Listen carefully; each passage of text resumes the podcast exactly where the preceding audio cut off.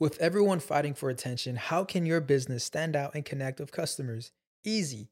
Get Constant Contact. Constant Contact's award winning marketing platform has helped millions of small businesses stand out, stay top of mind, and see big results fast. Constant Contact makes it easy to promote your business with powerful tools like email and SMS marketing, social media posting, and even events management. With Constant Contact, you'll reach new audiences, grow your customer list, and communicate more effectively to sell more, raise more, and fast track growth. Don't know much about marketing? No sweat. Constant Contact's writing assistant tools and automation features help you say the right thing at the right time every time.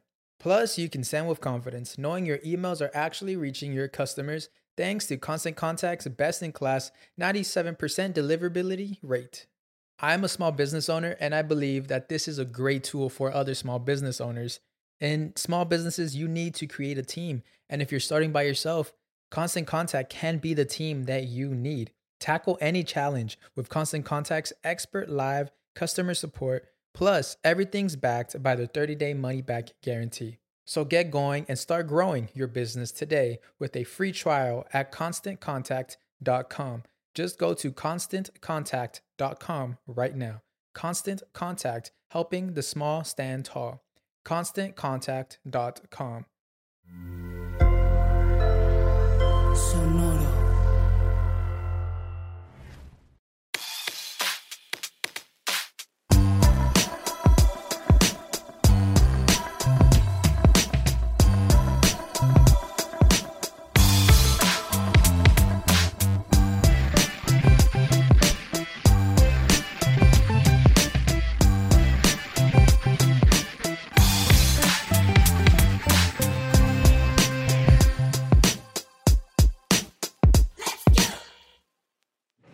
Bienvenidos otra vez a Músicos de Sillón, el podcast donde hablamos de música como si supiéramos qué pedo.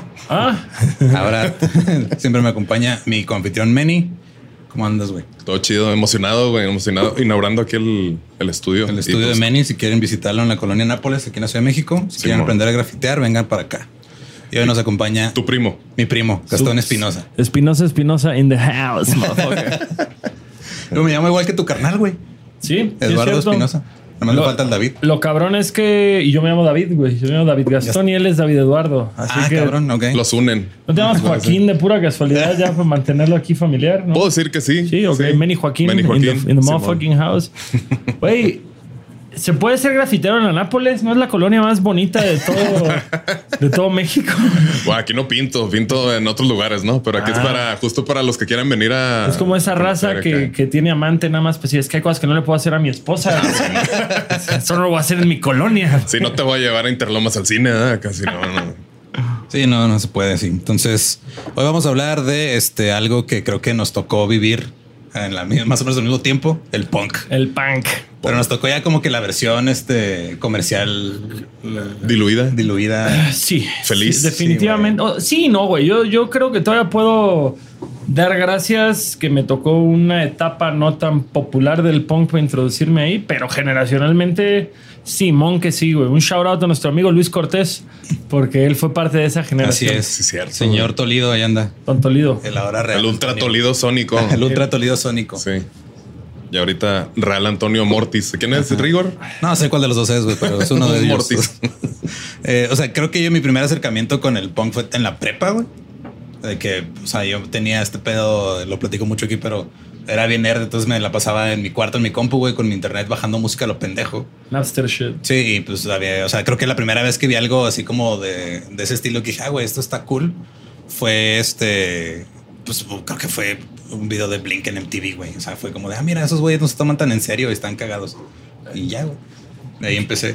Yo, yo creo que la introducción fue a través del eh, salud del, del Blink de los hermanos mayores, también conocido como Green Day. Green Day, Simón. que, que fue a la par de Molotov, güey. Yo me acuerdo, en mi caso fue en quinto de primaria, yendo a la escuela.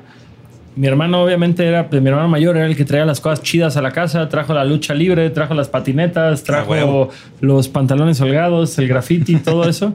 Y entre ello trajo, pues, punk, que, que era música con la que él daba por las revistas de surf. Chimón. O sea que también buena suerte queriendo surfear en Cancún, güey. No tenemos olas chidas, no se así puede. que solo se podía en revistas. Y, y llegó En Oaxaca sí se puede en- surfear, En ¿no? Oaxaca, en la Baja Sur, en Ajá, varios pero en lados, Cancún, pero en pues, no, Cancún ni de Más al. Pacífico. Sí. No, güey. Es que está cabrón, o sea, porque digo, yo tenía, pues, estaba pegado el Paso Texas, este güey también. O sea, a ti te llegó hasta Cancún, güey. Exacto, exacto. Y fíjate que al menos con la parte del rap está bien cura ese pedo porque tengo amigos que me dicen, güey, mi carnal era taxista y un gringo dejó su, su case de discos y así es como conocíamos Def y a Wu-Tang. Ah, qué loco, güey. Qué manera tan chingona de descubrir ese Te voy a ver tesoro, a ver a ¿no? Wu-Tang, güey. Eh, A mí en mi caso me acuerdo cuando digo ya ya estaba bastante metido en el género del punk y demás, pero alguna vez una abogada que trabajaba en el mismo despacho que yo me pidió prestado mi Chevy porque venía su familia y me dijo, ay, préstame tu carro para llevar a mi familia a la playa. Sí, Simón.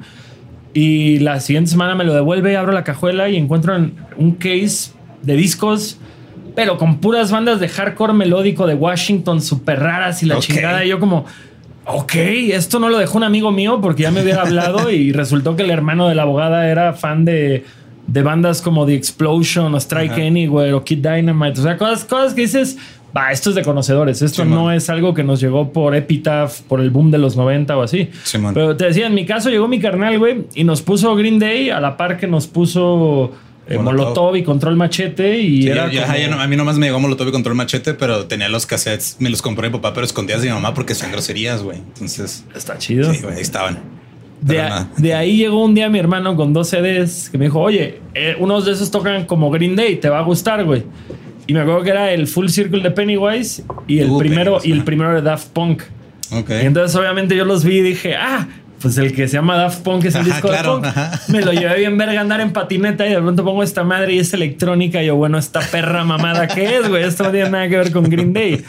Ya posteriormente, gracias a MTV a 120 minutos y a conexión con Arturo, eh, di con Bad Religion y di con Rancid y, y ahí valió verga, güey. Me acuerdo que ese fue mi regalo de Navidad de sexto de primaria. Le pedí a mamá el Stranger Than Fiction de Ah, Bad Re- No, el Let's Go de Rancid. Go, luego, un punk más grande de Cancún me dijo, pero ¿por qué compraste Let's Go si el chingón es en la, en la Outcome de Wolves? Y ya. Ajá. Hoy Time Bomb y valió verga todo. Así pasa. Pues sí, de hecho, o sea, el, el punk empieza por ahí de los. O sea, bueno, se dice que los antecesores del punk son como que estas bandas de. De- o sea, de. Luego dicen de protopunk, los, protopunk, los MC5. Sí, justo. O, o de, Pe- de Perú, los Psychos, que mucha gente les atribuyen de haber sido la primera banda de punk por canciones como la de que, que explode la estación del tren. Ajá. Pero dices, ah, eso es una coincidencia, güey. No mames, no es cierto. Es que ya, o sea, desde antes lo platicamos un, eh, un poco cuando hicimos una, un- episodios de la invasión británica y todo. Cuando agarran los, o sea, en, en Inglaterra, que empiezan los Kings y estos güeyes a usar como que The puros Jam power chords y todo ese pedo. O sea, como que ellos lo lo, la, la estructura musical como que viene de ahí, pero el movimiento, o sea, la cultura punk viene de otro lado completamente, güey. Pero justo eh, el protopunk, también hay una banda en el, en el 74 que grabó un disco que se llama Death. Death, que eran puros afroamericanos. que eran puros afroamericanos y que nunca salió, o sea, como que nunca consiguieron contrato ni nada. Y tú lo escuchas ahorita y es de, güey, no mames, esos estaban haciendo ese pedo bien cabrón. De Y hecho, aparte es un gran disco, es un sí, gran disco el de. Death. O Politicians sea, in My Eyes es una gran rola. No me acuerdo si es el opuesto a Many o no, pero quise decir, no. demoler la estación del tren, no explotar demoler la la estación del tren. Sí. De los Psychos, pero... Sí, Y en este, eh, en, en Australia está una banda que se llama The Saints también en esa época, güey. Y esos güeyes, el vocalista después se quejó porque dijo, ah, güey, empezaron a pegar los Ramones. Y la gente empezó a creer que éramos influenciados por los Ramones, pero no, güey. Nosotros empezamos como un año antes Empezamos que antes. ellos, güey. Nomás que nosotros estamos en Australia. En Australia nos voltea a ver a la verga, güey. Pues supone que así estuvo con Resorte y Korn, ¿no? Que dice Resorte que empezaron desde antes también, así. yo no. No sé. Nosotros usábamos Adidas, tocábamos riffs y de pronto llegó una banda de llamada Korn y nos copió el estilo. Eh, pero como que en los 70 s empieza a desarrollarse toda este, la cultura del, del DIY, del do it yourself, que es creo que el elemento más importante de- Del del, punk. punk. Este pedo de vamos a hacerlo independiente y, Yo, y a ver qué pasa. yo, yo ahí tengo como, como un choque con, como dicen, la historia la escriben los ganadores, ¿no? Sí. Al final del día, eh, como tú dices, tenemos todos estos grupos, tanto gringos como que salieron del CBGBs, como los Stooges, como los MC5, bandas Sí, en Australia, Smith, bandas, no bandas en. Perú. Television, que fue Te- también de los... Television Patti Smith, que a mí en lo personal se me hace una corriente aburridísima, como su puta madre, güey. Me me acuerdo mucho cuando vi The Wedding Singer por primera vez que nos pusieron a Billy Idol. Que veías a Billy Idol con estoperoles y el pelo parado y decías, ah, sí, a huevo, Billy Idol. Y de pronto pones White Wedding y dices, esta perra mamada, ¿qué, güey? Así esto no tiene nada de chingón. Ya, ya pasan los años y dices, ah, no, sí está chido, pero por otras razones.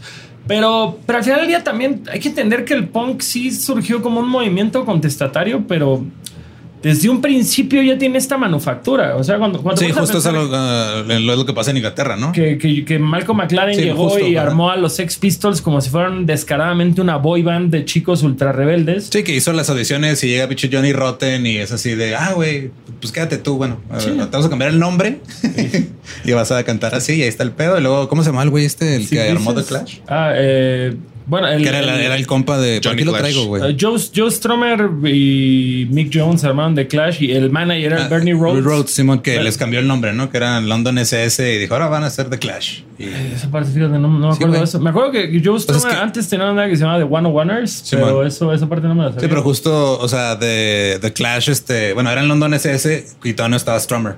Entonces, este Rhodes es el que jala a Strummer a, de a Clash. No sé si les cambió el nombre a él así tal cual, pero Fíjate él es el que integra a Strummer porque vio lo que hizo este McLaren con los Ex Pistols. Y dijo, de aquí soy. Dijo, aquí soy, vamos a venderle más anarquía a la gente todavía. Los, cuando estaba justamente girando de Clash, jalaron a The Specials, o sea, que abría la gira de Clash y Bernie Rhodes quiso ser el manager de los Specials y les cambió el nombre a los Specials porque ellos eran los Coventry Automatics y se Ok. volvieron The Specials. Entonces, sí, sí creo, güey, que hay una gran tradición de los managers, güey, de andar De andar- cambiando nombres de sí, güey, bandas. pues estaba, este, o sea, la, la banda que se llamaba eh, The, The- se llamaba The Strand antes de que fueran ¿De este, los? Sex Pistols. Ah, ah, órale. O sea, The- The- McLaren estaba manejando a The Strand, pero todavía no estaba Johnny Rotten. Entonces hicieron audiciones porque estaba Quedan los- vocalista nuevo. el guitarrista y el bataco, el, el Paul Jones y. Fuck. Y el no, otro Paul. Cook y Mick Jones. Chale, güey. Pinches. Pero- en inglés todos se llaman igual. El pedo es de que, o sea, en esta época en Inglaterra había una tienda, güey, que se llamaba Sex. Sex. Ajá. Entonces ahí como que era donde estaba toda la antimoda. Entonces ahí viene como el look de, del punk eh, británico, que es diferente al, al gringo, güey. Era el hot topic, pues acá. de- Ajá. de- Era más como de ropa de sex shop. Era como mucho vinil, muchos cierres. Sí, muchos, ajá. S&M acá. La gente, o sea, como que esos güeyes lo usaban para, para pues, como choquear a, lo- a los señores, güey. O sea, era de, ah, me voy a ir a vestir así porque a la verga mis papás. O sea, Sí, justo, la, la- porque te pones a pensarlo de lo que estaba pasando en, en Estados Unidos al mismo tiempo, los Ramones, era todo lo contrario, era, o sea, jeans, eh, ombligueras y, Y ya, y Simón. chamarras de cuero. Y sí, como que el look, este, o sea, el, el- ahora que sabe que vi Across the Spider-Verse, pues el look del punk británico es Spider-Punk. Sí. Así tal cual, o sea, como es más exagerado, pues. Pero, pero, Pero- pero es raro porque justamente ves a, los contemporáneos, a The Clash. The Clash Ajá. nunca tuvieron el pedo BDSM, güeyes No, se vestían como ajá. militares. Simón. Eh, Crash se vestían como vagabundos. Yo en lo personal siento que Crash debió tener el impacto que tuvieron los Ex Pistols en la cultura. Y, y creo que para la gente que le gusta el punk y no nada más como co- el punk como cultura y como y no como género musical, lo tiene. Porque al final del día dices, Pues sí, Crash, pues sí. Crash fueron los primeros güeyes que se les atribuye el DIY Ujú. como medio contestatario. Porque dices, güey, Clash, Pistols, Ramones, todos ellos salieron de multinacionales. O sea, todos Sí, tenían güeyes- el apoyo de una disquera, tenían managers, güey. O sea, tenían gente armándoles giras y todo. O sea, el pedo este que hubo, porque hubo un festival en, en Inglaterra por, ese, por, esos, por esos años que se llamó el 100 Club Punk Festival. Eran The, the Damned, The Clash, Sex Pistols y Buzzcocks. Eh, Siouxsie and the Banshees y Stinky Toys eran los que estuvieron ahí. Y ese pedo fue armado, o sea, literal, este. Claro, había dinero detrás Sí, de eso. o sea, estaban los managers, hicieron este pedo y luego los entrevistaban en la tele eh, y los medios este, estaban como que asustados de esta nueva tendencia. Dicen groserías en vivo, güey, estos güeyes en la entrevista y empiezan a medios. Sí, güey. Dice, no, de, algo dijeron. Cunt, cunt. Y motherfucker. Llevaron a los Pistols a hablar al- a este programa de muy de un talk show inglés, no me acuerdo Sí, el nombre, la verdad. Y que se supone que es cuando Inglaterra entero se enteró del punk. El punk, sí, Pero man. nuevamente dices, güey, los llevaron a un talk show. Ajá, o sea, o sea, nadie los llevó a su puta madre. Sí, no salieron de, de- o sea, no es como que vamos o sea. así, o sea, digo, a, a mí y a mí unas veces llevaron a tocar a una pasarela de moda en un En mall, centro comercial. Sí, güey, o sea, hasta nosotros tuvimos oportunidades en medios televisivos forenses así de la nada. güey. Y también voy a decir algo, güey. Crash ideológicamente es una gran banda, pero musicalmente está horrible a la verga, güey. O sea, los Sex Pistols, los Ramones, Buzzcocks, The Damned. Todos ellos hacen grandes canciones. Crash no, güey. Crash es horrible, güey. Crash es puro ruido, sí. Crash es de esas bandas, güey, que la banda dice que les gusta porque se ve bien verga el parche de Crash, güey. Pero, they all still living. Of course they do. Of course they Está culero, güey, la neta. Pero, pero. Justo esta corriente, o sea, en, en, en Inglaterra tienes como que estas bandas que empiezan a mezclar como que la estética punk con el pedo mod de The Who y sale los Buzzcocks, por ejemplo, que es como el punto medio entre lo punk y lo comercial. A mí me maman los Buzzcocks, me gusta un chingo. A mí me mama esa- sí me esas como- dos canciones. Güey, ¿has escuchado Orgasm Addict? Orgasm gran- Addict sí. y Ever Fallen in Love y ya.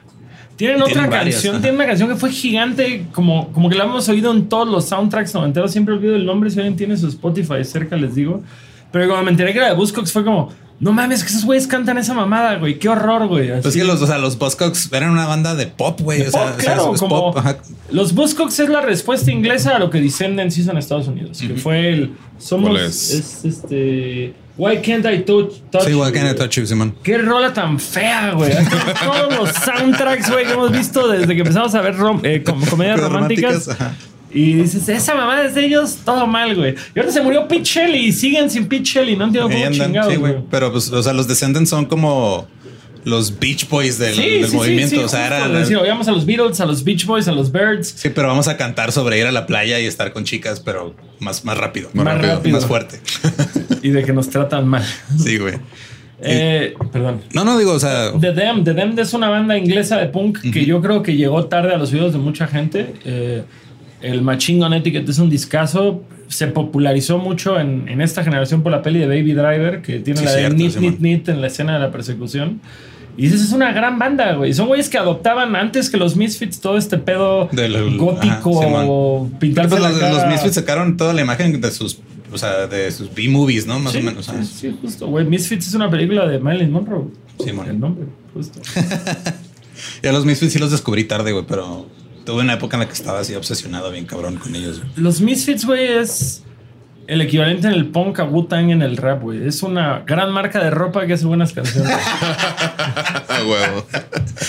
Ya para ahí, por ahí justo en los 76, o sea, lo que The, The Damned saca lo que se considera el primer sencillo punk rock. ah, The Damned fue el mainstream, primero. sí, güey, New Rose. y luego The Vibrators con We Vibrate y luego los Sex Pistols con Anarchy in the UK. Puro, puro verguero, güey. Sí, güey. O sea, esos fueron los primeros. Ajá. Vibrators es una banda que no te sé decir nada de ellos, güey. Yo la neta son de esas que, o sea, me, me las he topado como que en playlist y todo y no les he puesto suficiente atención. Nada, güey. Como Cox Sparrer, que es un gran No, nombre, no pero, Cox Sparrer es la mejor banda pero del no, mundo. no los he escuchado lo De suficiente, Cox güey. Sparrer puedo hablar horas, güey. Y esos güeyes son todavía más rucos, güey. Porque esos güeyes vienen Pues del, eran de los- del hoy, antes del punk. Porque lo- según lo que tengo entendido yo, sea, porque está el, o sea, está pasando el punk y luego, luego sale el anarco punk y el hoy el mismo, más o menos al mismo tiempo. Pero o sea, como, o sea, como que se volvió comercial el, el punk primero. Es que el tema, y digo, ahí sí puedo estar yo mal por tema de fechas. ¿eh? Puedo, según yo, el, el Shock Troops de. Shock Troops de Cox Sparrer, güey.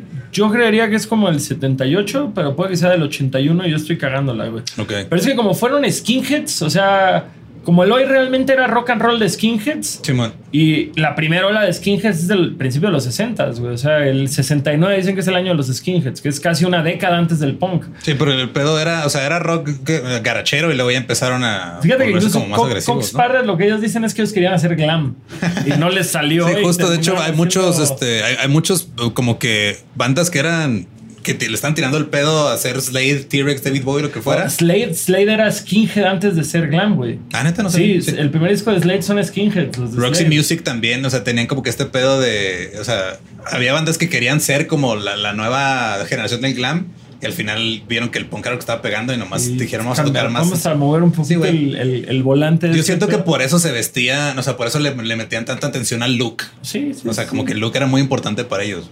Porque ya cuando llega el hardcore, tiempo después en, En en los 80s. que ya nomás es vamos a vestirnos todos de negro a la verga, güey. Ya, no, no queremos problemas. Fácil. porque si te Dijo mientras está todo vestido de negro. Que a si la te verga. pones a pensar, güey, eso también pasó en el rap, güey. Sí. O sea, cuando salieron los Run DMC, güey, era mucho su... O sea, Run DMC ya fue revolucionario porque antes de eso, cuando era eh, The Furious Five y este DJ, ¿cómo se llama? Acaba de olvidar el pinche nombre, DJ... ah, o África Bambata, güey. Los primeros precursores del rap. Así de, de rap y hip hop, el que sabe más es el ahí sí. yo este te, güey, yo el- te salgo debiendo, güey. Pinche DJ, DJ. Este, el les- primerito que es con The Furious. DJ Flash. No. Grandmaster Flash. Grandmaster Flash and The Furious Five. Sí, mo. Güey, se vestían como los pinches Village People. o sea, y de pronto llega Ron DMC rockeando nada más. Pónganse el Adidas y anden Y ya, y a la chingada. Y de pronto es como, ah, ¿a poco se puede? Fue un poquito lo que pasó con el Punk 77 y el, y el hardcore de Washington, que era como, pues ahora nada más vamos a ir de jeans y playera. Cuando estos vergas, güey, pasaban 45 minutos peinándose. Simón. Sí, del glam al grunge también, ¿no? Así de que, nah, bueno, tienes que producirte tanto, tú nomás. Tal cual. Sí, de hecho, en el. Da- Dando un paso atrás a lo de Loy, Cox Parra y todo esto.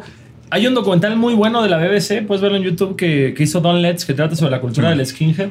Y esos güeyes lo dicen. Cuando salió el punk, a todos los skinheads nos cagaba porque se nos hacía pedo de morro clase mediero eh, art school. O sea, Sí. como nosotros sí veníamos de trabajar en fábricas, nosotros sí por- éramos ajá. gente callejera y de pronto llegan estos morros de clase media a fingir que son callejeros y, y a llenarse de safety pins la nariz y hacerse moicanas y pasarse Sí, justo ellos Como los decían SoundCloud que. rappers. ah, SoundCloud rapper totalmente. Sí, de hecho, por eso ellos le decían real punk al principio y luego o street punk, porque decían que el, justo el pedo era de que y ellos no se querían meter en pedos políticos, porque meterse en pedos políticos se les hacía ya este. De gente leída, ¿no? Ajá, güey. sí.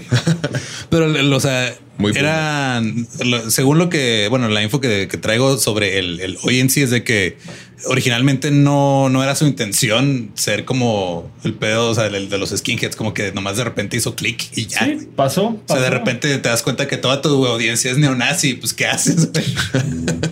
Eso es más profundo porque, güey, el primer, los primeros skinheads oían reggae, güey. Sí, o man. sea, el reggae y el ska llegó y justamente con la aparición de Loy fue que empezó a llegar el Frente Nacionalista a las tocadas de punk a reclutar juventud, a decirles, güey, tú eres un obrero y este güey vino de otro país a ser obrero, se va a robar tu trabajo. Y, y al mismo tiempo estaba esta segunda ola de skinhead que ya fue con este rock and roll más agresivo que, Sí, que ya posteriormente se empezó a volver casi metal. Y los skinheads viejos llegan y dicen, güey, yo no tengo nada que ver con esto, ni musicalmente, ni estéticamente, ni ideológicamente. Y además, ahora están diciendo que yo soy un nazi por culpa de esta bola de pendejos. Yo Sí, no de hecho hubo un pedo en, eh, no me acuerdo qué año fue, güey, pero hubo un concierto de uh, The Business, Forskins y Last Resort, eran la- las bandas. Y llegan unos, esto, unos 78 asiáticos. fue. ¿Unos 78. asiáticos? Sí, que estaban. O sea, llegaron a aventar este bombas caseras, güey, porque creían que era una, un rally neonazi, güey. Y se hizo un cagadero y ahí fue donde como que ya en el mainstream y en los medios empezaron a decir, ah, es que estos son de extrema derecha y todo. Pero pues era, o sea, porque hacen la asociación del el hoy punk con los neonazis. Los neonazis, claro. sí, o sea, ya era tan cabrona que, aunque, aunque en realidad no fueran los que estaban ahí en ese concierto, llegaron a, a tirar chingazos los otros porque sí, güey. Y se le atribuye a una banda en particular que se llama Screwdriver. Screwdriver, Que man. justamente fueron los primera, la primera banda de. Que se le ocurrió gritar hoy, hoy, hoy en vez de one, two, three, four. Pues más bien fueron los primeros güeyes en simpatizar con causas nazis y proclamarse rock anticomunista. Que digo, hay muchos güeyes que no son que no son necesariamente racistas y no son comunistas, pero, pero esos güeyes sí traían parafernalia nazi a los shows, los de Screwdriver y a la verga. O sea, sí está. Sí es la bandera más roja, güey, que un verga de estos. Sí, güey, porque justo lo que traigo más o menos en las fechas, o sea, sí es como que la narcopunk y el hoy están el- más o menos al mismo tiempo. güey. Narcopunk. Ah, Ah, narco, narcopunk. ah, narco. El narcopunk ¿Cuánto, está. cuánto tiempo saldrá el narcopunk? No sé, el güey. narcopunk el punk se O sea, había una banda moda. en. en- Ahora con la banda va a pasar, güey. vas a ver. Sí, güey, no, pero había una banda en Juárez que me gustaba un chingo que se llamaba Holocausto Norteño, güey. Ah, pero no era narco, güey. Era corrido, punk. norteño punk. Ajá, sí, Está bien sí. vergas, güey. Está- Bueno, pues sí, sería así, nada más hablando de cosas de narcos, ¿no? Acá, ya. O sea, andas- un saludo a los holocaustos norteños. Simón. Una vez les grabamos unos videos, se los pueden buscar. Están Hay una banda, hay una banda que creo que son del Paso que se llaman. Fuck. Ahorita me acuerdo, güey. Fuck, pero- muy buena. Fuck, no, gran nombre. No, no, pero que justamente tocan corridos con punk, pero llevan haciéndolo como 10 años, güey. Ah, fuck. Ahorita me acuerdo Corridos con punk. O sea, sí es como decir, órale, estos güeyes están para pegar ahorita finalmente. Sí, Ahora- ahorita me acuerdo del nombre, güey, de la banda, pero está. Luego también eh, como que Piñata por... Protest. Ah, Piñata Protest. Eh, me sí, los he visto en flyers, pero nunca los he escuchado. Sí, tocan como corridos y de pronto llega el coro y Disto en la guitarra y acá melódico. Órale, o ¿qué sea, Es como, como si los de MXPX tuvieran crecido yendo a Chalino, güey. Es que muchos, o sea, corridos, si nomás los pones más rápido, pues es punk, ¿no? O sea, güey. Al final del el. día es la estructura de, de, de- de canción pop, ¿no? De verso, Simón. coro, verso, coro, puente, coro, se acabó. Sí, y una, hay una, nomás que no me acuerdo cómo se llama la rola, güey, pero hay una, hay una rola de. Era intocable, no me acuerdo que empieza con power chords así como rola de Blink, pero en, en la guitarra acústica, güey, es de qué pedo. una vez en una bandilla que tenía tocábamos en punk. Cable. Y el, pero lo, Into, cable. lo que se me hace bien cura es de que como que todo al mismo tiempo que estaba el punk en el mainstream, ya estaba el new wave, el post punk queriendo tumbarlos diciendo, ah, es que ya, ya esto ya no es cool. Sí, no es. sí, sí. Y es cuando empiezan ya este en el CBGBs empiezan a salir los Talking Heads. Ya no es este, o sea, ya son como que los nuevos cool kids. Blondie. Blondie, Gang of Four, en que la gente que no ha escuchado Gang of Four, insisto, la gente piensa que todo el movimiento de los 2000 es de eh, los Franz Ferdinand y esos güeyes era innovador. No, Gang of Four lo hizo 30 Eso, años antes. Estos vergas de Stranglers, güey. The Stranglers. Este, yo la neta de Stranglers no... bueno, sí no los- ¿Te no acuerdas los de, la película de, de Snatch, güey? Cuando, cuando al pinche Gorgeous George Sí, le pegan un- pegazo, ajá. y entra la canción de Golden Brown. Sí, de- es de The Stranglers, The Strangers. No sé. Hace mucho que no la veo, Estoy pero teniendo sí. una pinche hemorragia mientras estoy hablando, entonces no me acuerdo, güey. Pero es The Stranglers y De también que, es una ah, con banda- razón. Ah, ay, güey. También es una banda de, de punk, de esas que como que no llegaron a nuestro código postal y dices, evolucionaron, no se quedaron en Power Chords nada más y de pronto te das cuenta que son escuela de un chingo de grupos y nosotros ni en cuenta de ese pedo, güey. Gang of Four es lo mismo, es una banda que empezó tocando hardcore punk y fue evolucionando su, su estilo y te das Sí, cuenta. Si tú estás en una fiesta y la gente está escuchando que The Strokes, Arctic Monkeys, ese pedo, los, así, los early stuff. Ajá, Pide Uber. Este pedo. Les pones una rola de Gang of Four y ni siquiera se van a dar cuenta, güey. Así, Me, me acabo de imaginar a Lolo como el meme ese que sale un mono en la esquina Sí, de la güey. fiesta No sabe ellos que yo no tienen idea que esto viene de Gang of Four. sí soy, güey, la neta. Y luego te avientan por acá. Entonces, ese güey huele feo. Y sí, o sea, hubo un, un momento en el que en la, o sea, en la misma como subcultura tenías lineups que incluían a, así a, a Joy Division y a bandas así como que los influenciaron porque Joy Division era como que no, no quiero sonar como ellos, entonces voy a tocar así. Ok. Estaba muy curioso, güey. De hecho, Hay, hay un show muy icónico de la primera vez que fueron los Ramones a tocar en Inglaterra. Simón. Que te hablan de toda la gente que estaba en el público y era como. Sí, justo por acá lo traigo, güey. Estaba- Estaban los Sex Pistols, estaba Joe Stromer, estaba Ian, Ian Curtis, estaba. Sí, Peter estaban todos Hook, esos Estaba güeyes. tal otro güey. Ah, ahorita sí lo encuentro porque dije, no, tra- traigo información nomás como para ir acá. Me estoy dando cuenta que no sé ni verga del No punk, güey. Yo pensé que, que- sabía, pero no, güey. No, ¿Y nada. qué hora güey. vamos a llegar a Blink? Sí, güey. Eso no es punk, ¿o qué? Ah, Que eso no es punk. Sí, toda esa, toda esta etapa yo estaba muy enfocado en el new metal. Mira, Sí, tú estabas muy new metal, ni tú ni yo habíamos nacido, Bueno, güey. Así que. Sí, pues sí. Pero sí, pero como que no tuve ese primo mayor, siempre fui el mayor, ¿sabes? Y o hermano mayor, algo así hay que copiarle, ¿sabes? Como que sí, no, todas esas no me pasaron de noche. Morrissey lo empecé a escuchar hace poco, pero porque a Dani le gusta, mi esposa, pero sí no. El, el caso. El Yo caso, puro va, mira, güey. era- El, el caso generacional más extraño de todos, que esto es algo que cuando la gente se entera, güey, le explota el cerebro. ¿Te acuerdas de Chumbawamba? Sí, sí, sí. Ah, ¿qué? Esos güeyes son una banda de anarcopunk. Simón. Sí. Así de anarcopunk funk, güey.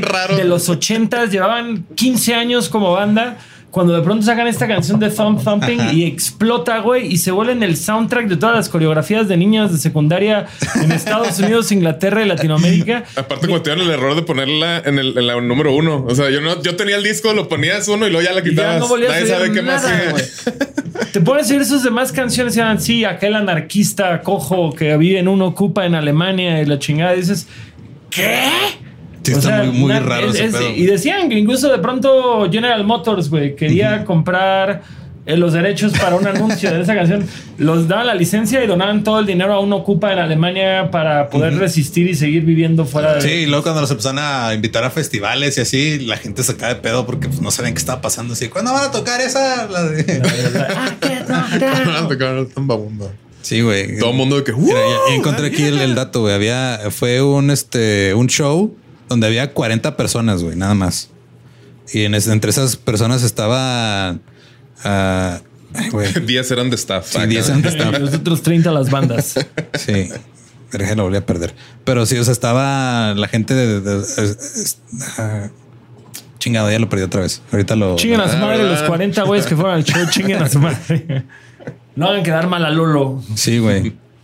No, ya no el encontré, pero el otro de que cuando estaban en la tele, el- lo que platicamos de cuando fueron al talk show y de, el, el presentador le dijo, a ver, di- hagan, o sea, como que de algo escandaloso y Steve Jones le dijo que era un sucio hijo de puta en vivo. De ahí soy cagadero.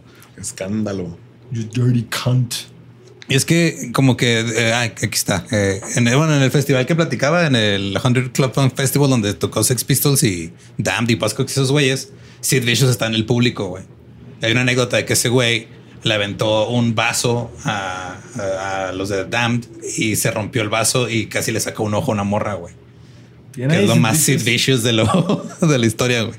Y ese, o sea, la, la prensa como que cubrió ese pedo. Ah, hay un concierto y casi le sacan un ojo a una, una pobre muchacha indefensa. Y desde ahí empieza el pedo. Luego después los invitan al show, está el talk show. Y en el talk show este güey le dice, sus hijo de puta. Y luego ya tiempo después meten a Sid Vicious a la banda, güey. Porque antes era Glenn Matlock. Y Matlock, Sid, sí, ni siquiera era bajista, era baterista, güey. No, pues le, digo, creo que lo, lo- lo que más conoce la gente es este pedo de que les conectaban el ampli cuando tocaban. O sea, Y es que, y, es- y es ahí cuando dices era un proyecto de shock rock, o sea, era una estrategia de marketing para vender discos, buenos discos, la neta, el, el- el primer y único disco de los Pistols es una chulada, güey. A quien le guste, a mí el Nevermind the Bollocks es un Sí, gran man. disco, güey. pues sí, está bueno, está chido, güey. También pinche Johnny ya es este, un hijo de Un la loco, verga. un loco, güey. Es un sucio hijo de puta. sí, él se convirtió en. tocaron los Sex Pistols en el Lesser Freight Trade, eh, Free Trade Hall en Manchester. Había 40 güeyes en el público, entre ellos eh, los que formaron Buzzcocks, los que formaron Joy Division, eh, The Fall y The Smiths. Esas cuatro bandas estaban en el público entre 40 güeyes. Está bonito. Digo, creo que para todos los que hemos tocado bandas de punk es una realidad muy común. Tal vez ninguno de nosotros pasó a ser leyenda, No, pero, pero- todos tocamos para 40 güeyes o menos. Sí, güey. Tú neta, sí. ¿Eh? Tú sí es Yo soy leyenda. una leyenda, no. Una legendaria leyenda. No, güey, pero no creo que, o sea, de tocar enfrente, digo, porque pues Men y yo nos conocimos en la prepa. Eh.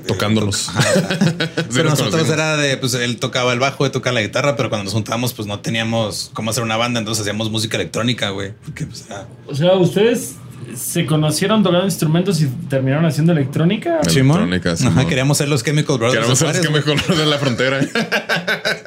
¿Y qué tal? ¿Y sabes no, cómo nos no. llamábamos?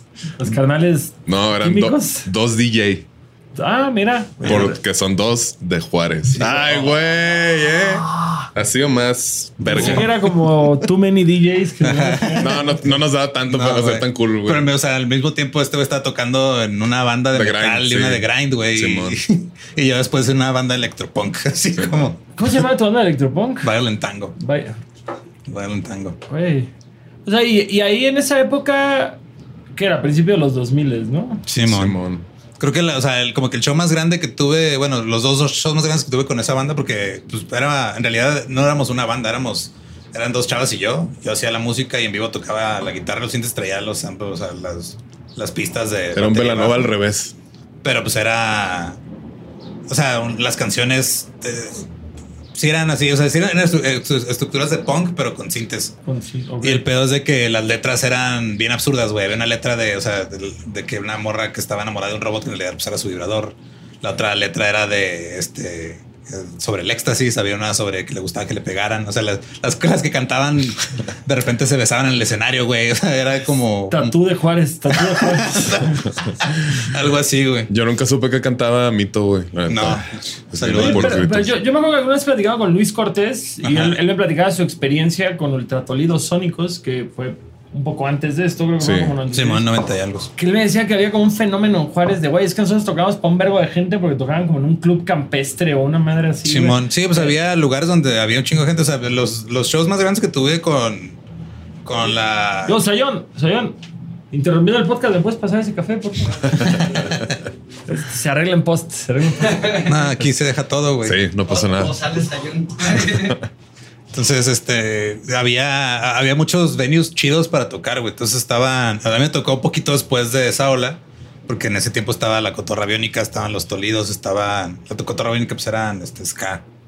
Gran nombre. Sí, güey. Acaban de reunirse hace poco. Tocan bien vergas, la Los neta. motocacas. Los motocacas Motocacas. también, güey. Legendarios motocacas. Sí, es el, el, el Keru, es una leyenda también. Pero como que a mí me tocó este poquito después que ellos, o sea, como unos 5, soy 6 años menor que Luis Cortés, güey. Entonces, como que 6 años en esa, en esa trayectoria sí es bastante, güey. Sí. Un chingo, un chingo. Y sobre todo generacionalmente, a Sí, Luis man. le tocó una época muy distinta a la que nos tocó a nosotros. Sí, entonces a mí me tocó que ya cuando hice yo mi bandita y todo, hicimos un show local en un lugar que se llamaba Segundo Piso, que ese lugar se ponía chingón, güey. Y ahí, o sea, ahí después le abría pastilla con esta banda y luego también les abrimos a los hijos en otro lugar, güey. Pero el show que con más público que tuvimos fue ese show donde éramos puros locales que nadie nos conocía, porque iban, no había nada más que hacer en Juárez, güey. O sea, iba, ibas a toquines y ya, y, la neta, Tuvimos, vamos al primer piso. No, ya fuimos. Vamos Sí, al vamos al segundo. segundo. Ah, Ah, y es el pedo hoy, a huevo. Sí, la fiesta está ahí bien vergas. Y eso fue como que, me- o sea, la neta sí me tocó como que una parte che, y era, ya era la época. Hay una vez, también. una vez nos abrieron los tolidos a nosotros. Neta. Es que ellos iban a lo- los headliners, pero se tenían que ir porque como que le salió para abrirle a alguien más, no sé, algo más importante. Simón. Entonces tuvieron que tocar primero y pues todos los de no, así nos abrieron los tolidos. Pero con ataca, ataca, ataca. Con ataca, ataca, ataca, Simón. A nosotros una vez nos pasó que hay, hay una banda como la narcopunk gringa que a mí me encanta que se llama Leftover Crack. Ok. Simón. Y una vez de pronto nos hablan de Guadalajara y, oye, güey, vamos a traer a Leftover Crack a tocar y queremos que seas parte del show. Y yo, ah, va, Simón, pero ahí te va. Queremos que toques después de ellos. Esto 2000, Ah, cabrón. 2015, güey. 2000, O sea, todavía en este momento de nuestra vida digo, güey, va, ya metemos nosotros más gente que Leftover Crack en Guadalajara. sí, y en ese entonces metíamos 40 personas. Los 40 güeyes que fueron a ver. No, Sí. este- Y ahorita los 40 que son así. Exacto. Estaba alemán, güey. Estaba- estaba- Eh, Fermín pronto- Cuarto, Pato Y, Machete. de- y de- y ese día cambié el rap mexicano. No, eh, y de pronto les digo, "¿Y- ¿pero cómo? Me dicen, sí, es que este güey pues, es adicto a la heroína y ahorita está en rehabilitación. Y entonces parte de su pedo es que a las 11 de la noche se tiene que estar durmiendo diario. Ah, Aunque cabrón. esté de gira, entonces este güey tiene que estar tocando a las 9, terminando 10, 15 y yéndose a su hotel a dormir, güey. No mames. Pero con lo que nos están cobrando, ni de pedo va a salir, güey, de puerta, güey. Entonces Ajá. tenemos que tener barra. Así que queremos que toques tú terminando esos güeyes para que siga el cotorreo mínimo otras dos horas, güey. Ya ves si decías Pues, que la heroína era mala. Ya ven, Ah, decían, Sí, la heroína hizo mi carrera, güey. Sí. El punk arruinó tu vida, pero la ironía es. La heroína la salvó. Eh, la- o sea, lo que se me hace curioso es de que lo- en la historia del punk, la segunda ola empieza en el 77, güey. O sea, es lo, según lo- los que. Según yo empieza en el 77. Los poncólogos. Sí, o sea, según los que Según estudian yo- ese pedo, güey. Según yo, oficialmente empieza Ajá. en el 77. Todo lo anterior a eso es protopunk. Sí, pero es que ellos le dicen ya, o sea, ya para ellos la segunda ola, porque ya en el 77 los que pegaron, pues es la primera ola, ¿no? Entonces empieza la segunda con otras bandas que empiezan a llegar al, al CBGBs, pero la neta de estas bandas no he escuchado yo casi ninguna, güey. ¿Como quién? The Avengers, The Nuns, The Mutants, The Sleepers, Teenage Jesus and the Jerks, gran nombre, por cierto. pero ellos empezaron eh, el pedo que le llamaban después el, el No Wave, que era como el New Wave, pero Como, pero que Pero seguía gringo. siendo punk. O sea, Simón, que- ajá. Yo a los Avengers Como los acabo- ruidoso. Los acabo de ver la semana pasada en, No mames. en Punk Rock Bowling, justamente. Y todavía Ah, el mes pasado.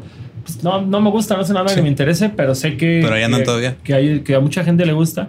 Que para mí, todos estos son los hijos de, de lo que pasó con los Pistols y los. Simón, ajá, de ahí eso. salieron, Simón. Este Richard Hell de Television ya había formado los Voidoids, esos sí los, Boyoids. esos sí los conozco y a, a Blank Generation, esos también me suenan un poco, pero eso fue ya, o sea, como que literal en cuanto empezaron a pegar los primeros, dijeron, este pedo ya no es cool, ahora vamos a hacer nuestros, ya empieza otra vez el punk así de- Pues sí, porque justo lo decíamos, salió el New Wave, que era el punk carente de ideología. Ya era un pedo decir, estamos aquí por el sonido, estamos Sí, aquí por la estética y sí queremos pegar, sí queremos Sí, ser justo grandes. si queremos llegar al Sali- mainstream. Salieron bandas increíbles como Divo, salió Blondie, Blondie. salió Billy Idol ya en forma, porque Billy Idol venía de Generation X, Generation que está increíble. Entonces justo fue como un, como un friendly punk, o sea... Sí, y los B-52s, gran, gran banda. De hecho, eh, la, la versión, este, ay, güey, ¿cómo se llama? El hit, super hit de Billy Idol, Eh, que también lo sacó con Generation White X. Este, no, no, la de Dancing with Myself. Dancing with Myself. Tiene de Sí, Generation o sea, X. era, eh, esa- perdido. Era una rola de Generation X y ya cuando los, lo agarran de solista. La del porque- comercial de Pepsi. Din, din, din. Sí, gran Y ya, cu- rola. ajá, ya cuando lo agarran la, la disquera, que li- literal le aplicaron el, eh, güey, este, pues te queremos a ti, no queremos a tu banda. Y el güey se fue y dijo, ah, Simón, pues déjame, llevo esta rola porque le, te- le tengo fe y sí, les funcionó, güey. Les pegó la tacha. Pero ya, o sea, estamos hablando de una época en la que, o sea, los Pistols, de Clash, todos esos güeyes, o sea, ya eran el mainstream, o sea, estaban en los en el top 10 de éxitos, güey. Claro, Eso claro. era lo que escuchabas en el radio, güey. Sí, sí, totalmente. Y Ya en el en, en, el- en los 80 empieza como que este pedo, esta división acá. Bueno, en el 79 se muere Sid Vicious en Nueva York. Y como que ahí dicen, ah, ven, les dijimos a lo de la prensa y dice, "Ah, les dijimos que Se este pedo les era malo". dijo, se se les les dijo dijo. que este pedo es peligroso y ahí se murió ese güey. Y vamos por, ti. Marilyn. Ah, sí. Y eh, como que empiezan ya a dividirse eh, los que hacían el así, o sea, como tipo Descendants o incluso. Mira, los- justo, yo, yo en mi escala de valores y cronología del punk, Ajá. el punk ahí pasó de ser algo pseudo contestatario a volverse la moda, a evolucionar hacia este new wave, a hacer este sonido amigable. Y entonces de pronto la estética vuelve a coger un chingo de poder. Eh, grupos como The Cure se consagran, Simón. grupos como los Smiths se Human consagran, League. Human League, se empieza a volver de nuevo el pedo bailable, el pedo fiesta. Simón. En Estados Unidos explota el, el glam con grupos como Motley Crue y ese pedo, los Bon Jovis. Y llega la ola. Bon Jovis. Llega la the Bon Jovis, John and the Bon Jovis. Y a Estados Unidos llega la segunda ola del punk, la que yo tomo como la segunda ola del punk, que es la que jamás tuvo un reconocimiento popular, porque todo esto, como decimos, The Clash, The Dam, Simón. Pistols, todo eso tuvo, tuvo su lugar. Y aquí llega el hardcore. que es cuando justo, llega a. Estados Unidos y se brutaliza, se vuelve más extremo, se vuelve Sí, es más agresivo. Este, cuando Pierde un poco ese elemento de rock and roll que tenían los Ramones y se vuelve un poco más enfocado hacia la brutalidad del metal. Simón. Bandas como Black Flag, Circle Sí. Jerks, Bad Religion, eh, las que jamás pegaron como en la historia, como Necros, Negative FX, eh, Battalion of Saints. todas Creo que los, o sea, los que más se citan como influencia de esa época son Black Flag y Minor Threat. Y Bad Brains. Bad Bad, Brains, Brains. Bad. Brains. Al revés. Sí, Bad Brains Bad. Brains son los papás de todo ese pedo Sí. que dices, tuvieron que llegar unos compas afroamericanos, güey, a, Simón. a perfeccionar todo y hacerlo más verga. Sí, Bad Y- Brains son el living color del punk, el hardcore. Henry Rollins lo dice. Entiendo esa Vi a los. Bad Brains. Perdido el men y así de, Entonces, ¿qué acorde vamos? Llega- Todos Ya mero llegamos a Green Day. Está, no. ya mero, Ah, sí, Ya ya estamos como a ocho años de Green Day. No, ahorita güey. que lleguemos. o sea, No, mira, pero por, esta, por esta zona, güey, eh, más o menos de esta zona histórica, A ver, sí. salen los Beastie Boys, güey, Ah, ok, Exactamente, ya. en Nueva sí. York están los Beastie Boys.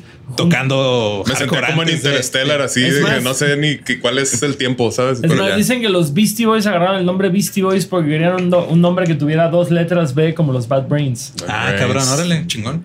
Que Sale eh, Husker Du, que ya empieza como que a volverse más experimental y un poquito más popero, melódico, más poperón, pero, pero sigue como que manteniendo la, la agresividad. A mí Husker Du me gusta un chingo. Y, y hay bandas justamente que no llenaban necesariamente el sonido del punk, pero compartían esta escena. Una banda que a mí me encanta, The Minutemen. Minutemen, que sí. todos ustedes los conocen por el intro de Jackass. Sí. Esa jocosa canción es de The Minutemen.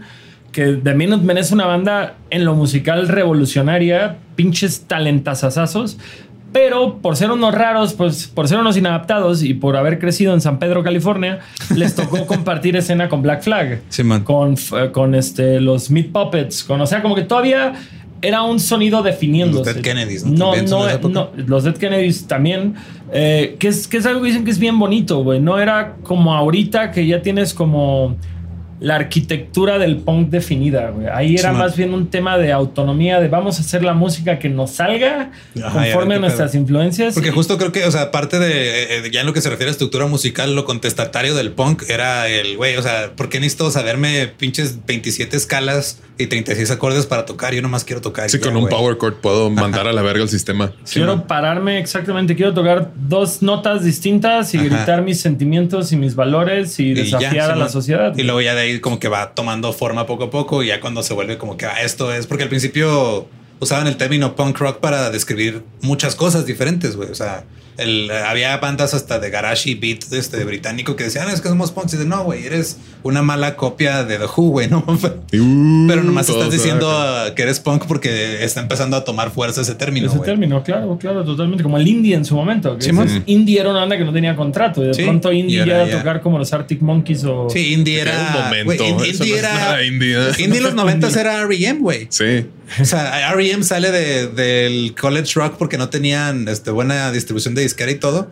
Y las estaciones de radio de, los, de las universidades como no tenían suficiente dinero para pagar este, los derechos de los éxitos, pues ponían rolas de bandas más independientes y R.E.M. de ahí sale. Entonces R.E.M. en teoría son de los padres del indie, güey. Nosotros teníamos este mame final de los 90, principio de los 2000 que era ¿qué es el indie? El indie es el alternativo que aún no tiene contrato. Porque al final del día era eso, podían ser cualquier sonido, güey. Bandas como Nada Surf, podía ser una banda Sí. de indie. eh, puta, güey, hasta pinche Vertical Horizon, esas bandas horribles que salían Mom Rock de principios de los 2000 También por esta época del hardcore y todo empieza el skate punk en California, güey. Eso fue mucho después. O sea, justa- justamente para que nos vayamos dentro de la cronología. Porque según yo oh, empieza por ahí de finales de los 80 Ahí, con ahí te va, ahí te va. Suicidal Ahí- ahí Tendencies, te va. Justo, Suicidal Tendencies viene de este hardcore ochentero. Bad Religion y los Descendants son las dos primeras bandas a las que les podemos atribuir este elemento melódico. Ajá. Este elemento melódico que vino a cambiar todo el juego en los 90. Ok. El tercer punto que podríamos poner es la explosión de Nirvana. Pero antes de eso, justo antes de eso, güey, pasó una de las cosas más chingonas. Que fue que unos chicos de Berkeley, California, güey, empezaron a recrear lo que Clash estaba haciendo una década antes, que fue meter ska en su punk Simón. que son Operation Ivy. Operation Ah, sí, Ivy Operation posteriormente dio, dio, dio cuerpo a Rancid, que fue una de las bandas más importantes de los 90, pero justamente, justo antes de que fuera esta explosión, güey, llegó el ska. Estos güeyes, como dicen, iban al cine a ver la película de Dance Crazy, se ponían a bailar en el cine y paraban la película. Es que sí, justo, o sea, el, eh, tanto el Sky y el reggae, o sea, en Inglaterra fue como que más. Un digo, fenómeno, los- fue un eh, fenómeno gigante. Como que de ahí sale el two-tone, o sea, en Inglaterra, y luego ya después lo recrean acá en En, California. en California. Eh, por, por el lado de Nueva York, los Toasters lo recrean. Por el lado de California, Operation Ivy lo recrea. Pero es algo bien cabrón, porque justo la primera persona que apostó por, por los specials fue el manager de The Clash.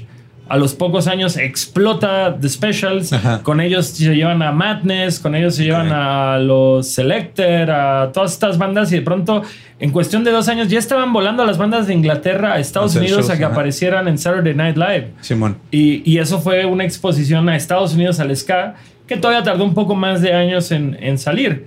A la par que sale a principios de los 90 este boom de ska con influencia de punk americano más popero, hay esta explosión, güey, de Nirvana, güey. Y es ahí, eso fue lo que detonó el, el- el punk con el que nosotros crecimos, güey. En los 90, güey, llega Nirvana, güey, eh, Nevermind, Smells Like Teen Spirit, explota. Kurt Cobain, yo siempre he dicho, Nirvana no era una banda de grunge, porque si tú volteas a ver a Pearl Jam, Screaming Trees, Sí, este. Stone Temple Pilots, no tienen nada que ver musicalmente, güey, con Nirvana, güey. Digo, hay momentos que se parecen más a otros, pero Nirvana fue una banda mucho más agresiva en su sonido que todas estas. ¿Qué decía Kurt Cobain? Yo vi un libro de los Sex Pistols, vi fotografías y traté de hacer música que recreara eh, la, la sensación que daban estas fotos. Posteriormente yo a los Sex Pistols se desilusionó un chingo porque decía, esto suena mucho más tranquilo de lo, De lo que, que yo de esperaba. lo que yo esperaba. Sí, siento que eso también, este, o sea, nos pasa como que últimamente, porque yo me acuerdo que en la prepa, güey, cuando empiezo a meterme más en, en pedos de música y todo, que estoy escuchando a estos güeyes tocar grind y la verga. O sea, como que ya cuando empiezo a revisitar o me empiezo a adentrar en de dónde viene todo este pedo, como que ya escuchaste algo tan agresivo y tan armado y tan diferente que cuando escuchas eh, Louis Louis de, de Kingsman que dicen, ah, esta es la primera canción punk, la escuchas, no mames, ¿qué es esto, güey? Güey, cuando, cuando digo, nosotros que crecimos oyendo a Marilyn Manson y posteriormente Slipknot y de pronto te ponen a Kiss y te dicen Sí, esto era lo más así satánico, güey. Ajá, es de, Las "I'm gonna mamás, rock güey, and roll all night", no. las mamás lloraban por esta madre, güey. Dices, no se pase de verga, señora. ¿Qué es esto, güey? Esos payasitos sangrientos, güey. Sí, ¿qué güey. siento que eso, eso me pasó a mí cuando, o sea, como que tomarle la apreciación de vida a, la- a las influencias de lo que yo estaba escuchando. O sea, porque ponle en la, en la prepa, escuchamos un chico Glassjaw, por ejemplo, ¿no? Nos gustaba, nos mamaba Glassjaw. Y dices, ah, güey, ¿de dónde viene Glassjaw? No, pues viene de toda esta historia de bandas. Y vas retrocediendo y entre más retrocedes, Más se diluye Sí, el- como que más lo se- que te llamó la atención, Sí, ¿no? Acá. y como que poder. cuando eres un adolescente pendejo, pues no le Sí, agarras sí, sí. el respeto debido, creo yo. Yo me acuerdo que alguna vez oí una entrevista, güey, o bueno, que referenciaban una entrevista que decían que Axel Rose, cuando estaba en su momento más salvaje Guns N' Roses, dijo: Yo pensé que nosotros estábamos locos hasta que conocí a NWA. Ajá. Y dices, órale, pues va, qué chido que tenga esa visión. Y te pones a pensarlo, dices, güey, por más ex, digo, salvo mamadas onda Bursum de vamos a matarnos entre nosotros y, y poner Mayhem, así, sí. mayhem y poner así cadáveres en, En las la portadas, portada, güey. sí. pues de cierta forma todo este metal extremo es un poquito, un poquito bastante fantasioso y, y volteas a ver todo el pedo de los narcocorridos y del gangster rap y dices, no mames, estos güeyes sí cantan matando, mamadas neta, que están sí. pasando y que sí son ciertas y que Sí, son de ir y matar a un güey y tenerlo secuestrado y matar a toda su progenia, güey. Y dices, eso sí es más hardcore. Tal vez no es visualmente, o sea, digo, porque hasta la fecha estaría bien verga así con un, un pinche. Así, no sé, música norteña, güey, que tenga una portada tipo Cannibal Corpse, pero, pero vaquero, güey. Que dices, esos güeyes sí han vivido esos cuadros. eh, Sí, man. no sé, o sea, te pones a pensar hacia dónde va la brutalidad en la música, porque hay, hay, hay determinada cantidad de tonos graves a los que puedes llevar las guitarras hoy por hoy, guturales, o sea, ya no hay frecuencias más graves donde lo puedas llevar. No, ya no. Sin embargo, pues qué Sí güey. Sí.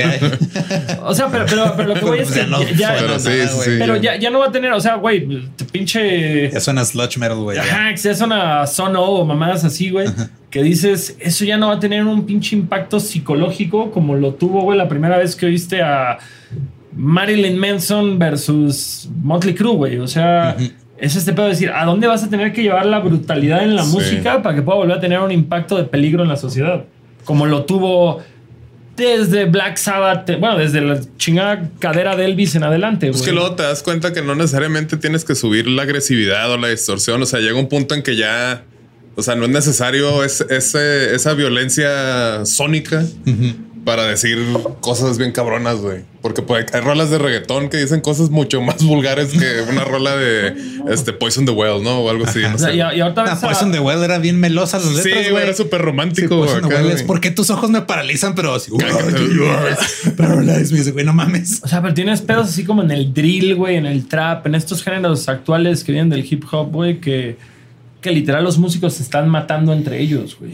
O sea, y que son letras de te voy a hacer mierda porque soy más verga que tú, porque además dices, está fucked up, güey. O sea, la neta es. Sí, yo- estos güeyes estaban, o sea, digo, justo ya llegamos a, a los noventas acá, güey, que antes de llegar al, al pedo de Green Day y todo esta, este renacimiento acá, hubo unos movimientos a principios de los noventas, antes de que se comercializara otra vez el punk en Estados Unidos, que era el queercore y el riot girl. Claro. Que fue cuando agarraron el, el punk como un- una manera contestataria de que somos minorías y nos están tratando la verga. Y hay un chingo de artistas de. Digo, creo que la más representativa de del Riot Girl es Kathleen Hanna, que después hizo Le Tigre. Está- Con Bikini Kilo, Le. Tigre, Brad Mobile. Simón estos- también. Hay una banda de queercore muy, muy, muy buena para toda esa gente que son fans de Green Day, y sobre todo Green Day viejito. Busquen a Pansy Division. Sí, Pansy Division. Pansy Division, literal, Green Day se los llevó de gira, güey, para caerle mal a toda la gente que empezó a ir a Green Day por la radio y no por el punk. y literal es una banda de, de rock pop que hablan de chupar pitos, güey. De chupar pitos y cogerse a güeyes peludos y, y peludos literal de... sus gran banda, güey. Gran banda y grandes melodías. Recomendado Pansy Division para esos queers que oyen esto. Sí, de hecho, siempre en los episodios hacemos un playlist, te van a estar playlists de todo este pedo ahí en, el- en la descripción los encuentran. Va a estar largo. Este, por lo regular hago playlists muy largos yo. Largo, venudo, cabezón. Como le gusta Pansy Division. Como, como Pansy Division querría. Ya para eso de los noventas empieza, este, salen estas bandas, o sale... Oh, hay esta explosión. Sí, Nirvana, güey, con Nevermind rompe todo. ¿Cuál es la mentalidad de los ejecutivos en las disqueras? Firmen todo Firmen lo que se parezca a Nirvana, güey. Todo lo que pueda ser el próximo Nirvana, fírmenlo, me vale verga, güey. Esto le costó el cuello a muchas bandas muy chingonas como Joe Breaker, que era una banda que le abrió incluso fechas a De Nirvana. hecho, este episodio se llama No eres punk y se lo diré a todos. Referencia a Joe Breaker. y al mismo tiempo, disqueras como Epitaph. Sí, que es la disquera de del- Bad Religion. Del guitarrista de Bad Religion, de Brad Werwitz, que además creo que es el mejor autor de Bad Religion. Eh, él de pura casualidad tiene firmados a Rancid, a Ajá. NoFX, a, a ¿cómo se llama? A Offspring. Pennywise, a The Offspring y a otras bandas que tal vez no florecieron tanto. Estuvo así de firmar a Blink y Y no, no. fir- Fletcher de Pennywise lo trató de convencer, firma estos morros, firma estos morros, estos morros lo traen y el güey decía, ahí luego. y, y es Se eso, Blink ganaron. firmó con una multi no porque no quisieran firmar con Epitaph, sino porque Epitaph no quiso firmar con ellos. ¿Qué, qué pedo? Green Day en ese entonces estaban en, en otra parte que era en, en este Lookout Records, Su contrato expiró y ellos dijeron, "Ah, vamos a tirarle, vamos a tirarle a firmar con la multi. Todos los demás se tardaron, güey. Y eso pasó con que justamente Epitaph Records, teniendo a Offspring, hasta la fecha tienen el récord Guinness del disco independiente que más copias ha vendido. Con Smash. o Con, con Smash, Sí. justamente. Smash salió, explotó, cambió toda la forma de consumir música. Creo que dio, o sea, de, después de que descubrí a Blink y empecé a escuchar más cosas, me obsesioné bien cabrón con The Offspring. que, que pero ese- muy, que muy eso cabrón. fue lo que ellos pudieron tener que Sí. NoFX no tuvo. Ajá. Offspring se acaba su contrato con, con Epitaph y deciden, va, vamos a pasarnos una multi. Algo que no hicieron Rancid, que no hizo Pennywise, que no hizo NoFX. NoFX fue y puso su propia disquera. Pero Offspring y Green Day sí le tiraron a fuck it. Ya man. decidimos que vamos a ser rockstars, vamos a ser Es que rockstars. Smash y X-Nay on the Hombre también es. A mí, a mí X-Nay on the Hombre me gusta un favorito, chingo más que Smash, güey. Es mi disco favorito de Offspring, X-Nay Sí, on the Hombre. Está buenísimo, güey. Y, y dices a nosotros como morros mexicanos de 13 años que literal veíamos lo que apareciera en MTV. ¿Qué fue lo que apareció en MTV? Apareció un chingo de Green Day y Ajá. un chingo de Offspring. Y por ahí se les colaba que Rancid, que por ahí se les colaba eh, Pennywise. Eh, Fat Mike de NoFX y de Fat Records literal dijo yo no quiero ser parte de este pedo, me cago en MTV, me cago en, En todo. Y incluso los, les dijeron, ah, vimos que hiciste un video, dánoslo para salir en MTV. No, no quiero. Ah, bueno, entonces nunca más vamos a poner de No Use for a Name, nunca vamos a poner de La Wagon, nunca vamos a poner de todas las bandas de tu disquera. Y el güey terminó cediéndole derechos a MTV para que pusieran sus videos para que no congelaran a sus bandas, bandas. que sí querían que Pues salieran que sí, o sea, en, ese, en esa época MTV tenía todo el poder, güey. Todo, todo. MTV te hace una carrera y, y es lo que decimos, güey. Tú vas a ver a Offspring ahorita, güey. Offspring ya tiene más discos que nos valen verga de los que nos Un chingo, gustan. sí.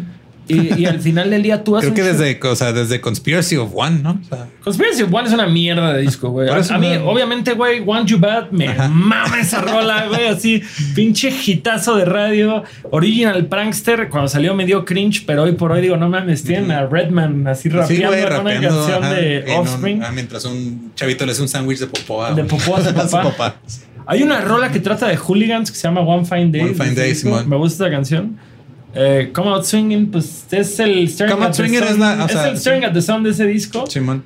Pero yo me acuerdo que yo- ya oí ese disco porque por decirlo, Americana tenía un tabú, güey. Los güeyes que eran fans de Offspring, cuando salió Americana decían, ese disco es una mierda. Sí, porque es que porque están usando una guitarra acústica en su sencillo. No, y, y te pones a pensar y dices, güey, Pretty, Pretty, Fly for a White Guy, es una basura de canción. O sea, la neta es una mala canción, es una canción hecha para pegar, totalmente. Que dices, los sencillos anteriores eran Come Out and Play, era este, eh, All I Want, era Es que- Self Esteem. Siento que los, o sea, a, a mí lo que me llamó mucho la atención de, o sea, de lo que me tocó a mí vivir, o sea, lo que nos tocó a nuestra generación, es de que me gustaba que no se tomaban en serio, que las letras eran así medio pendejas o, o que de repente hacían chistecitos, cosas así, como que decía, ah, güey, está chido, que, o sea, están haciendo algo que me gusta mucho, que aprecio como que el, el pedo artístico y el pedo musical. Pero también esos güeyes están, están mamando y eso, eso se me hace chido. Entonces, a mí de Offspring sí me gustaba eh, las, las cosas que parecen que, que suenan pendejas, Ajá. como que decía, ok, o sea, por ejemplo, de que este, The Kids Are All Right es una canción muy dark, güey, está bien vergas, pero también me, o sea, Come Out and Play es una canción muy pendeja. Pero está O- muy pero, chida. pero, pero la diferencia aquí, güey, es que Come Out and Play es una canción que te está hablando de la violencia en las escuelas. Este, The Kids Aren't Alright te está hablando de las adicciones y las vidas que se fueron a la mierda, güey.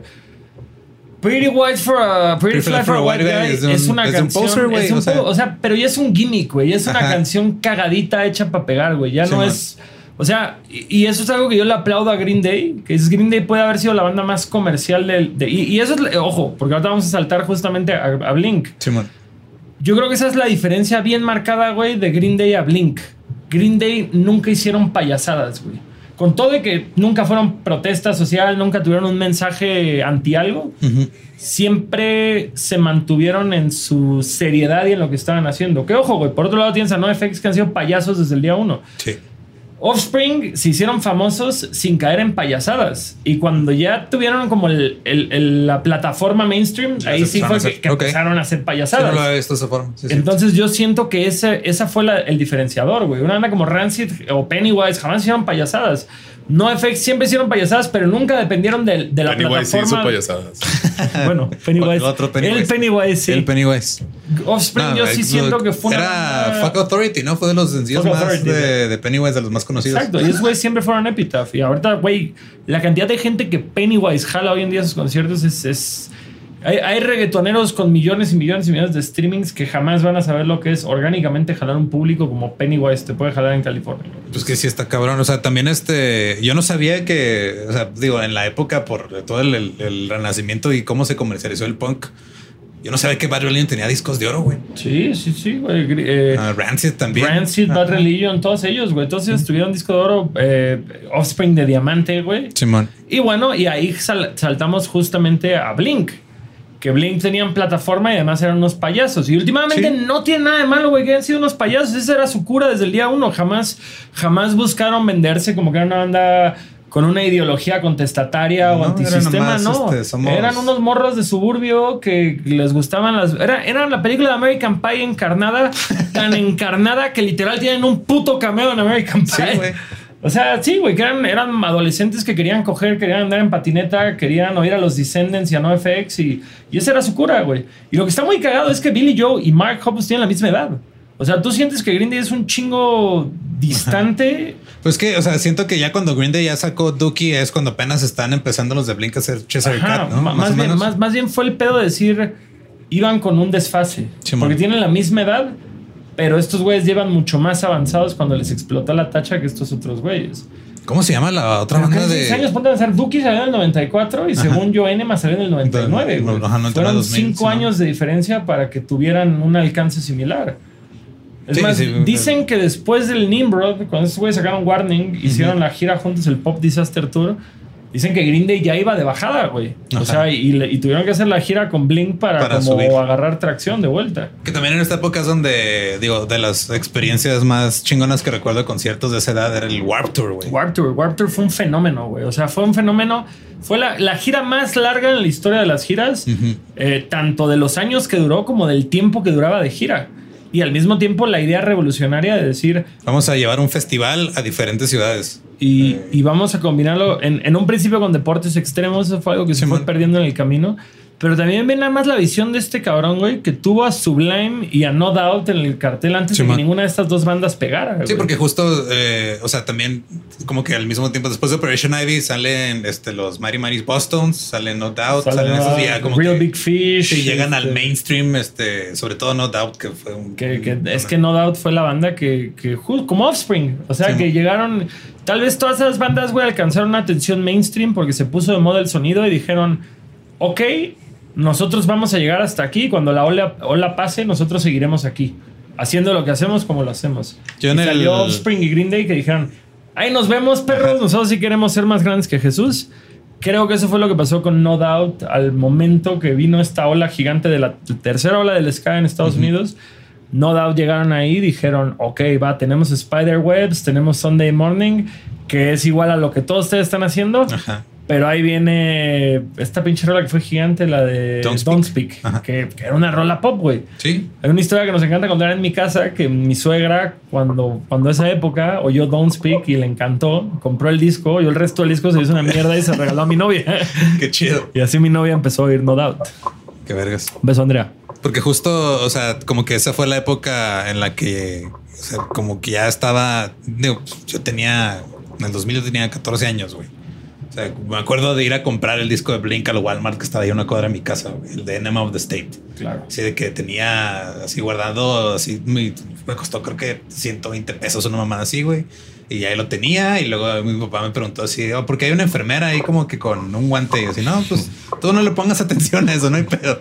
Y ya, o sea, como que... Si sabías que era un enema o no, yo no supe así como hasta mucho. No, güey, yo tampoco. Hasta muchos años después. Sí, también cuando sacaron el Take Off Your Pants and Jacket, dije, ¿por qué te vas a quitarla? Ah, ok, Oh. ya entendí. Que O sea, a bañar. Porque la chaqueta, sí. justamente yo le atribuyo a Blink la culpa de que el punk se arruinara. O no, eres, no eres el único, güey. Eh, o sea, de hecho, todo el mundo. millones. Todo el mundo, o sea, casi todos los, los- o sea, la gente que se dice punk punk le echan la culpa. Dicen que Blink y Son 41 son los que trajeron el, el principio y el fin. Sí, sí lo creo. Y la neta es que últimamente para los güeyes más rucos que yo, Green Day tiene ese efecto y es válido y ¿Quién quita si un pinche verga vieja Es que dice el punk arruinó el punk, güey. Ese El es el, es, el pedo. Ajá. Así como. Pero yo así sí- como los irlandeses, los escoceses Escocia. Escocia.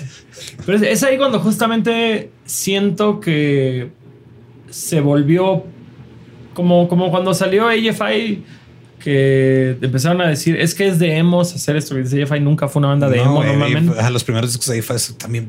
O sea, siento que también nos, tocó la generación este Tony Hawk's Pro Skater y que Totalmente, también- totalmente. Y, y digo, y esa es otra ventana que podemos abrir para hablar horas y horas. Lo que los videojuegos hicieron por el punk de los, de los 2000 es increíble. Pero a mí justamente fue esta generación, güey, cuando ya el mainstream adoptó una estética punk, que de punk no tiene una puta madre, güey. El pedo de los estoperoles, el pedo de usar como mangas con franjas blancas y Sí, negras. mon. a- Ajá. Sí, a la Beetlejuice. o sea, que, que fue como esta pequeña ola de Green Day, Simple Plan, Blink 182, Good Charlotte para Good Charlotte. Good Charlotte es la peor banda a la verga Good de esa. Charlotte es la herencia directa de los Sex Pistols, güey. Así es la perra puta boy band, güey. Que, Me- ojo, güey. Tienen grandes canciones de pop. A mí me caga Charlotte. No, güey. Yo sí, el primer disco donde viene Little Things, que, muchos años después me di cuenta que era un guiño a Notorious B.I.G., güey. Esa Ok. What the Little Things. El primer sencillo que sacaron ellos. Dice, This song is dedicated to everyone who picked up us in class. Para todos los maestros que dijeron que no íbamos a leer verga. Eh, y dices, no mames, ese es el intro de Juicy de Notorious B.I.G. adaptado a morro de suburbio puncarro, güey. No, a mí los así Charlotte nunca. Nunca Yo te diría, vuelve a ver el primer disco de Good Charlotte con oídos eh, gentiles. Ok, lo y voy a date intentar. cuenta que es un gran disco de rock pop. Quita los sencillos que no valen verga y que Ajá. están diseñados para estar en rotación. Tienen grandes canciones. Los primeros dos discos de Good Charlotte yo los defiendo, salvo los sencillos, indefendibles sencillos. pero, pero creo que eran infinitamente mejores que puta Simple Plan, güey, que se me hace el. Sí. It's un 41. Nunca fui el más fan, pero A mí sí me, sí me gustaba. pero creo que sea, su cura cool. de punk metalero estaba cagada, güey. Simón. Y creo que como músicos sí hicieron cosas propositivas. No fue mi. Sí, ya después el. Ay, güey, ¿cómo se llama? El del 2D's Look Infected. Ese disco sí se me hizo como que estaba más aterrizado. Oye, es la de, de no sé qué song. The. The Hell Song. Pinche riff verguísima, güey. Eso sí digo como, no más, órale. Sí, o sea, los- No me gustaba su cura, no me gustaba cómo vendían el paquete, pero el paquete estaba chido, güey. Sí, porque pues el pedo de. ¿Cómo se llamaba? La que. Ah, la de Fatley, ¿no? La que estaban como que querían ser Beastie Boys, pero no les salía. Pero no le salía ni un poquito. Y al final querían ser Maiden y. Simón. O sea, y, y- y justo te das cuenta que a la par de esa mamada, güey, sale Avril Lavinch, que también Ashley dicen- Simpson. Ashley Simpson. Por otro lado, bandas. Ashley Simpson se casa con un Con- güey, ¿no? con de, el de con el de 40. Boy o con De ¿quién Sum es? 41. Ah, no, no, Avril se casa con a el de se Sum acaba el 41. de Zoom 41 20 minutos. Simón, y luego se casa con el de Nickelback. Con una Good Charlotte. No, el de No, Nickelback. güey, no mames, cierto. los de, los de Good Charlotte fueron los que ganaron, güey. Uno se casó con Cameron Sí, güey, Díaz. Cameron Díaz, El otro con Nicole con Richie. Nicole Richie. Este, no, este, ¿quién fue el puñetas? El, el Pete Wentz. Pete, Pete Wentz, el de Fall Boy, el se- bajista, se, Simón. casó con Ashley Simpson. Este, no sé, güey. Para mí, digo, al final del día siempre va a haber un underground, siempre va a haber bandas increíbles, súper apasionadas, que lo mantienen real, que lo mantienen vivo, que, que, que es algo hermoso del punk, es que por más que han habido olas donde el punk ha aparecido en la tele, ha sido parte del zeitgeist de la cultura pop, el punk nunca ha necesitado de eso, güey. El punk siempre se ha mantenido vigente, siempre a, a la parte del mundo donde tú vayas, güey, vas a encontrar una escena activa, vas a encontrar bandas que siguen creyendo en esto, que lo hacen por pasión, que lo hacen por diversión. Es, yo creo que el género musical con la mayor comunidad, con la mano más abierta y más por el simple hecho de que creciste oyendo a los Dead Kennedys, güey, hay un lugar en mi sofá para que duermas esta noche, güey. Sí, o man. sea, y eso es algo bellísimo que, que otras escenas musicales con todo el dinero del mundo, con toda la difusión, con todo el poder, jamás van a poder eh, equiparar, güey. Ah, Tienes así como que de, no sé, los últimos 10, 15 años, un disco que digas, este disco se me hace bien vergas, así que digas, está... Hay un chingo, güey. O sea, pero que digas así está el nivel de las... Del, o sea, por ejemplo, yo siento que el Revolutions Per Minute de Rise Against es uno de los Discazo, mejores discos güey. de punk de todos los O tiempos. sea, de, de esa camada nada Ajá. más, de esa época, güey, salió Against Me, salió Rise Against salió Strike Anywhere, salió Kid Dynamite, salió. eh, digo, obviamente no traigo aquí mi acordeón, así que mi cronología puede variar. Hay una banda que a mí me fascina que solo tuvieron dos discos porque el vocalista se suicidó, que se llamaba Bent Out of Shape. Ah, Eso No lo- mames, era como The Clash con Dios sabe qué, güey. Pinche disco espectacular. Tenemos a Dillinger Ford, que ha sido un bastión del underground ahorita. En este momento hay dos bandas con las que estoy obsesionado, que son The Chisel de Inglaterra y The, The Drowns de Portland. Ok. O sea, hasta la fecha es, es que es eso, güey. No se acaba. Siguen saliendo Siguen saliendo bandas, güey. Siguen saliendo bandas espectaculares de punk rock en todas partes del mundo. Aquí en México, a mí me encanta Barney Gombo de la Ciudad de México, que Está tienen chingón como Barney esta Gombo. corriente de punk melódico, pero también tienes a los hipogrifos de Ensenada, que es una banda que suena como punk español. Eh, Digo, Flores y Fuego, que es una banda de hardcore punk de Guadalajara que está yendo increíble. Hay una banda, güey, que es un fenómeno que se llama MES, así como M-E-S-S, Ok. Que es el proyecto solista del vocalista de otra banda que lleva años acá de hoy, que se llama Sparrow 68. Eh, empezó esta banda que se llama Mes, que empezó él en su cuarto grabando todo. Y son gigantes en Inglaterra y en Estados Unidos, lo están editando miles y miles y miles de sellos. Tienen como este pinche sonido de hoy ochentero a todo lo que da. A mí personalmente me gusta más Sparrow, pero eso soy yo. pero de que dices, güey, es un fenómeno, güey. Son una banda de México que en México si tocan, yo creo que los van a ir a ver cuando mucho 150 personas. Y allá le está Y ahorita ya los editaron en cinco países diferentes en Europa en vinil. Les están armando giras. Toda la gente, ves a, los a a las bandas que tú creciste oyendo con playeras de mes. Que dices, ¿quién está editando esas playeras, chingada madre? Sí, ¿por O qué sea, no se las estoy viendo yo? Y, y dices, güey, qué verga, güey, qué verga, qué verga que eso pueda pasar, güey. Qué verga que eso puede existir. Sí, está chingón. Y, y también qué verga que ahorita que está de moda ser latinoamericano, güey, el mundo esté volteando a ver no solo al reggaetón y no solo a los corridos tumbados, sino A que también de pronto ahora haya una, Es que digo, una eh, curiosidad por el punk latino. Nos, nos brincamos un poquito ese pedo, pero toda la ola de, de, de la baja, güey, de, o sea, de hace 15, 20 años también está bien chido. los Kung Fu Monkeys, By Sí, Sammy, los Alex. Hay una banda mítica de Baja California que se llama Beam, que yo jamás los he oído, pero, pero era como la banda que todos esos güeyes volteaban a ver. Eran como, en mi caso, en, en el sur de México, tenemos una banda que se llama La Riquita Banana, que tocan ska punk. Fue, fue el Les Dan Jake del sureste, güey. O sea, yo te, yo te puedo decir que cuando yo, teni- cuando yo empecé a tocar a los 14 años del bajo. Pon tú que a los 16 ya teníamos otros amigos de Cancún que igual sacaban los mismos covers de Ataris, Milencolin, Bad Sí, Religion, Sex Pistols. Y de pronto oímos esta banda de Mérida, que eran como 10 años más grandes que nosotros. Tocaron las pinches rolas que dices, güey, esto podría haber sido editado por Epitaph y te la creo. pedos. Viajamos a Mérida y vemos un show con 300 cabrones con el pelo de colores, playeras de NoFX, bands, morras guapas tatuadas. Para nuestros ojos de 16 años era como, ¿Mérida? ¿Te cae? Aquí es a donde yo vengo en Navidad a ver a mi abuela, güey, donde, donde todos son católicos así Ajá. estrictos y aristócratas. Y existe una escena de punk rock en Mérida. Vete a la chingada, güey. Así ahí fue cuando, cuando se me abrió un mundo muy distinto. Qué chingón. ¿Tú, Meni, tienes algún disco acá de, de punk que digas? O sea, porque siento que a ti tú te fuiste más por el metal y el hardcore y esas cosas Simón. Ya después, pero Sí, el punk casi no le puso mucha atención, el güey. la punk neta. está culero, ni sabe The Shape tocar. of Punk to Come, pero no es punk. Ah, Qué gran disco, Sí. qué gran disco que nos ponga. sí, un gran disco que no es punk. Digo, ahorita, por ejemplo, yo estoy muy emocionado porque ahora que, que voy a ver a Blink les va a abrir Turnstile, güey. Que, que no se les hace irreal que un grupo como Turnstile o un grupo como Idols, Idols, tocando ajá. lo que tocan, puedan tener estos públicos mainstream Está muy chido, güey. muy cabrón, muy Viagra cabrón. Boys también. Está Viagra Los cool. Viagra Boys, Boys está en verga. Los, cuando los vimos en el coronel los disfrutamos un chingo, güey. No Sí, mames. sí, sí. Ahorita, ahorita el A Corona. los tres. Ajá. Los tres tocaron, ¿no? ¿Los tres la banda de Chile? No, no, güey, ese. Turnstile, Ah, Turnstile, ok. llegamos, y Viagra luego Boys y- Idols y y... Idols. No, pero Turnstile yo no los alcancé a ver, güey. No, es que Turnstile fue en el 21, Ya, ¿no? Simón. Idols y No, Viagra sí. Boys fue en el 22. Ahorita viene Off. Eh, Off es la Sí, banda de Kid Morris de Circle Jerks. Viene este año el Corona Capital. Sí, yo no voy a poder ir. Yo, ay, güey, yo quiero ver a Full Bloody Cure, así a, los- a los- a la triada de las bandas con U, y la verdad es lo único que me interesa, güey. O sea, la neta, este año el Corona Capital voy a ser el viejo lesbiano que llegue a las 9 de la noche y me Y vaya va. terminando, güey. A huevo. Pues ahí está más o menos por encimita, pero una cronología, creo que este, un poquito, creo que aprendiste mucho hoy, Meni. Bastante. Pero, güey, muchas gracias por venir. Amigos, muchas gracias por la invitación. Si hay, Sí, una, si hay una materia, güey, que creo que sí aprendí algo fue el punk rock. Así que gracias por permitirme venir a platicar de la cosa que más amo en el mundo. Amo el rap, me encanta poder ser un exponente de rap y haber hecho mi carrera de eso, pero para mí siempre el punk va a ser mi primer amor y, y siempre hasta digo que Longshot es un grupo de punk. Ahí Somos está. tan punks que ni siquiera tenemos que tocar punk.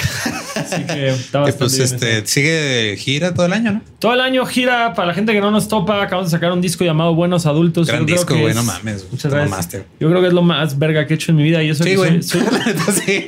soy un güey, soy un güey que normalmente odia todo lo que hace y ese disco me, me enorgullece. Así que denle una oportunidad, por favor. Música para señores tristes. Está bien verga, güey. Oh, pasé y- bien y- chido tu show ahí en Juárez también. Gracias, amigo. Yo, yo me, me encantó ver a Badía no sabiendo qué hacer en el Sí, escenario. güey. Es que, o sea, de repente nomás llegaron y nos subieron, Güey, güey. es que, porque ahorita alguien subió un clip, lo compartí hoy, que Ajá. justamente están tú y el Borre burlándose de Badía y el güey de sí, nadie me dijo nada. Yo Lo que pasa es que, o sea, según lo que yo entiendo, según lo que me dijo mi badía, güey, llegó el Vicky y le dijo algo de que, ah, Simón, ahorita se suben o algo. Y luego ni tú ni yo sabíamos qué pedo.